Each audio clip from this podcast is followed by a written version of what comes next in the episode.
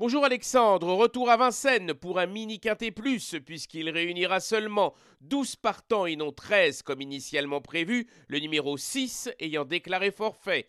Deux solides favoris, les numéros 7, Gaspard de Brion, titulaire de trois victoires cet hiver, la dernière ayant été obtenue dans un quintet le 16 février à Vincennes sur les 2700 mètres de la grande piste, le parcours qui nous intéresse cet après-midi, et 13, Goélando Fort, visiblement revenu au mieux et idéalement engagé au plafond des gains.